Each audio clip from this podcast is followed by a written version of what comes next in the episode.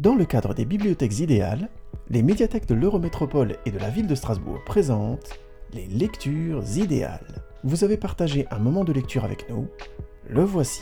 Ces enregistrements ont été effectués les 7, 14 et 21 juin 2023 aux médiathèques Mélanie de Portales, médiathèque de Cronenbourg et médiathèque du Neuf. Bonne écoute Comme un roman, Daniel Pennac. Où trouver le temps de lire? Grave problème, qui n'en est pas un.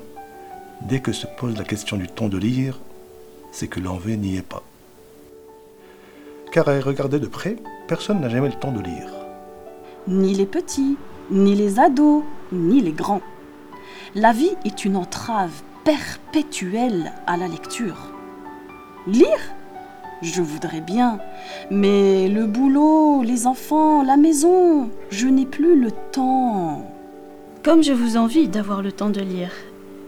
Et pourquoi celui-ci, celle-ci qui travaille, fait des courses, élève des enfants, conduit sa voiture, aime trois hommes, fréquente le dentiste, déménage la semaine prochaine, trouve-t-elle le temps de lire et ce chaste rentier célibataire, non? Le temps de lire est toujours du temps volé, tout comme le temps d'écrire d'ailleurs ou le temps d'aimer. Volé à quoi, disons Au devoir de vivre? C'est sans doute la raison pour laquelle le métro, symbole rassis du dit devoir, se trouve être la plus grande bibliothèque du monde. Le temps de lire, comme le temps d'aimer, dilate le temps de vivre. Les bibliothèques idéales, ce sont des animations durant tout le mois de septembre. Retrouvez tout le programme sur le site biblideal.fr, b i b l i d e a l e. À très vite.